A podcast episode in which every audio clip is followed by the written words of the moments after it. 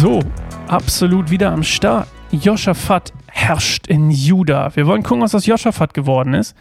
Ähm, der war ja auch in der Schlacht beteiligt und dem wurde ja ein glorreicher Sieg prophezeit. Ich weiß gar nicht, ob wir noch lesen, was aus Micha wird. Hm, komisch. Vielleicht versauert er auch im Knast. Bis heute. wer weiß, wer weiß. Wir lesen 1. Könige 22, 41 bis 51. Und ähm, Joschafat herrscht in Juda. Die Herrschaft Joschafats, des Sohn Asas, Sohnes Asas, begann im vierten Jahr der Regierungszeit König Ahabs in Israel. Er war 35 Jahre alt, als er König wurde und regierte 25 Jahre in Jerusalem. Seine Mutter war Asuba, die Tochter von Shilhi. Joschafat folgte ganz dem Vorbild seines Vaters Asa und wich nicht davon ab. Er verhielt sich so, wie es dem Herrn gefiel. Nur die Höhenheiligtümer wurden nicht abgerissen, sodass das Volk weiterhin auf ihn opferte und Weihrauch verbrannte. Okay, ganz kurz. Ich habe probiert, das, das, also diese Höhenheiligtümer wurden ganz oft abgerissen und wieder aufgebaut und wieder abgerissen und wieder aufgebaut, abgerissen, aufgebaut. Ich habe keinen blassen Schimmer.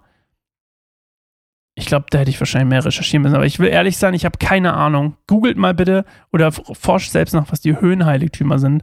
Die wurden auf jeden Fall oft abgerissen, oft wieder aufgebaut, wieder abgerissen, aufgebaut. Und da wurde halt Sachen, wie steht da ja auch geopfert und bla bla bla. Okay, das nur als kleiner Einwurf. Äh, ja, also googelt mal Höhenheiligtümer.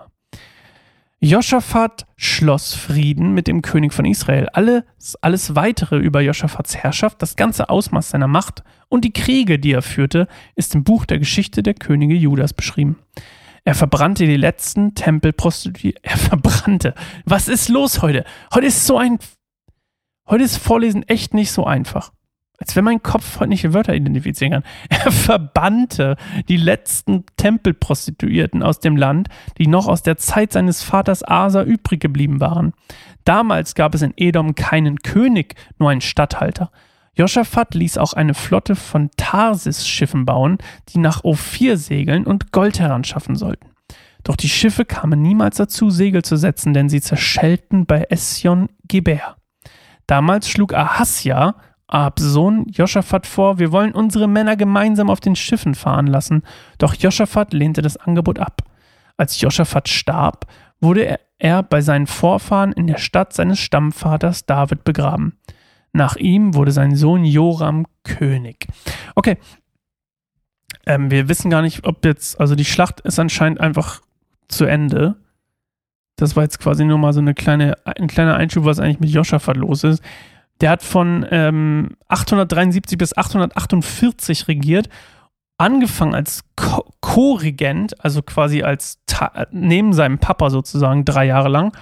Und ähm, als sein Papa dann gestorben ist, der Asa, ähm, ist er, ähm, mein Gott, Lukas, falls du das hörst, ich hatte gerade, äh, einer meiner Freunde, Lukas, ja, kennt ihr vielleicht, ähm, Lukas Gotter, der ähm, macht immer blöde Wortwitze. Und ich hatte, ich habe, ähm, glaube ich, zu, ich verbringe zu viel Zeit manchmal mit ihm.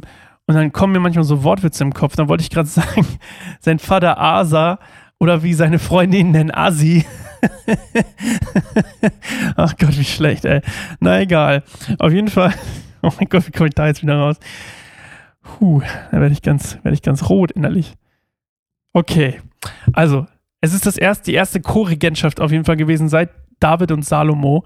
Und ähm, als sein Vater starb, ist er wieder, ist er quasi alleiniger König geworden. Und es wird ja ganz normal erwähnt, dass er nach dem Vorbild seines Vaters regierte und nicht abwich. Und das ist auch gut so, denn er und sein Papa waren zwei von acht guten Königen Judas. Also nicht alle waren gut, aber zwei, acht Stück waren gut und er und sein Papa gehörten dazu. Und die beiden gehörten auch zu den vier Reformern Judas, ähm, was so, ja, könnt ihr mal nachgucken, ist auch ein bisschen zu ausführlich jetzt. Und ähm, die, ja, Ahab und Joschafat schl schl schlossen ja diesen Friedensvertrag zwischen Juda und Israel. Und ähm, wenn ihr noch mehr über Joschafat an sich über, ja, erfahren wollt, was er alles so gemacht hat, dann könnt ihr mal zweite Chroniken 17 bis 20 lesen. Äh, da, stehen, da steht alles Mögliche drin. Zum Beispiel, dass er überall das Gesetz Mose lernen ließ im, im Land. Also sehr, die nach den mosaischen Gesetzen leb, leben wollte und überall das verbreitete. Und ähm, Joschafat stand stets unter dem Segen Gottes, das ist auch ganz wichtig. Und ließ sich auch nicht äh, auf komische Sachen ein, wie zum Beispiel auf Ahasias äh, komischen äh, Vorschlag da. Okay. Mann, das war eine komische Folge, ey. Aber was soll's. Manchmal ist es, wie es ist. Wir hören uns morgen wieder. Neue Folge. Diesmal wirklich neues Glück. Ciao.